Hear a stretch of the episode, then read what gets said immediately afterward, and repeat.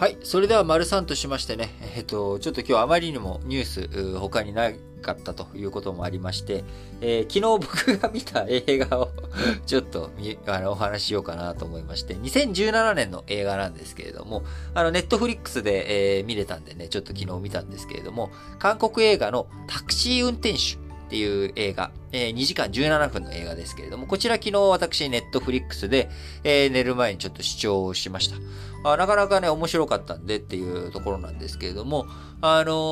ー、舞台は1980年、えー、韓国はまだ、えー、韓国なんですけどね、えー、韓国はまだ、あのー、軍事政権、えー、の時代だったわけです。えー、1979年かな？あパクチョンヒさん。えー、もともとこの人もね、軍事クーデターを起こして、えー、韓国の大統領となり、えー、その後、開発独裁ということで、えー、独裁的な手法を取りながら、えー、経済をどんどん優先的にここをこう発達させていこうとかっていうものをね、バンバンバンバンやって、えー、半岸の奇跡と言われる韓国の経済成長、これを、えー、向かわせていった時代だで、えー、その後1979年にですね、パクチョンヒさんが暗殺されて、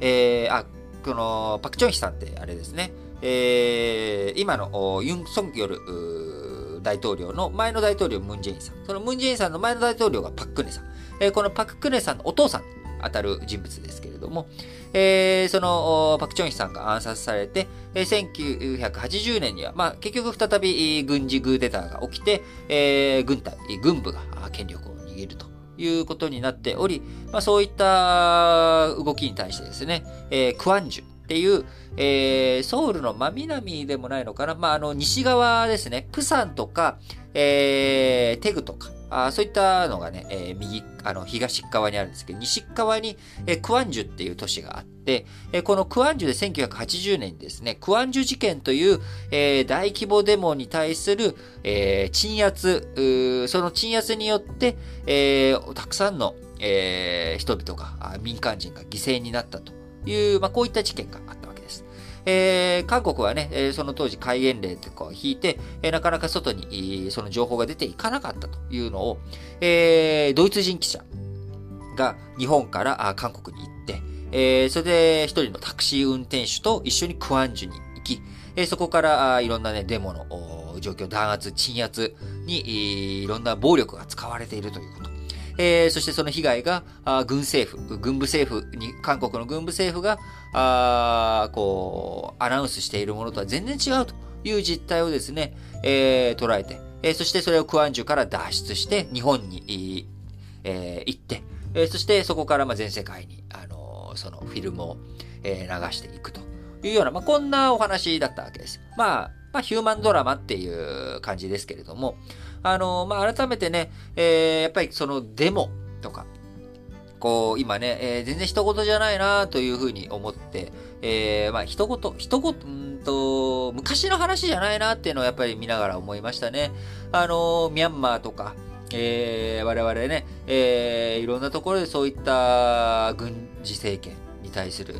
デモとか、あそれの天網に対する鎮圧とかっていう話っていうのは、この21世紀の現代においてもですね、やはり聞くところが多いわけですし、まあ日本もですね、1960年代、えー、日米安保のね、えー、衝突、えー、これで、えー、学生が、あこう、ね、あの被害、被害というか、犠牲になったりと、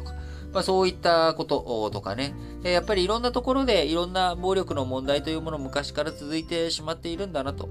えー、こういったものを解決させていくためには一体ね、何が必要なんだろうなっていうことを考えながら見たんですけれども、まあ、そんな小難しいこと考えなくてもですね、あのー、非常にその会話のテンポとか、えー、その辺が非常に、こう、よくできている映画だなと思って、あのー、なんでしょう。やっぱり韓国映画の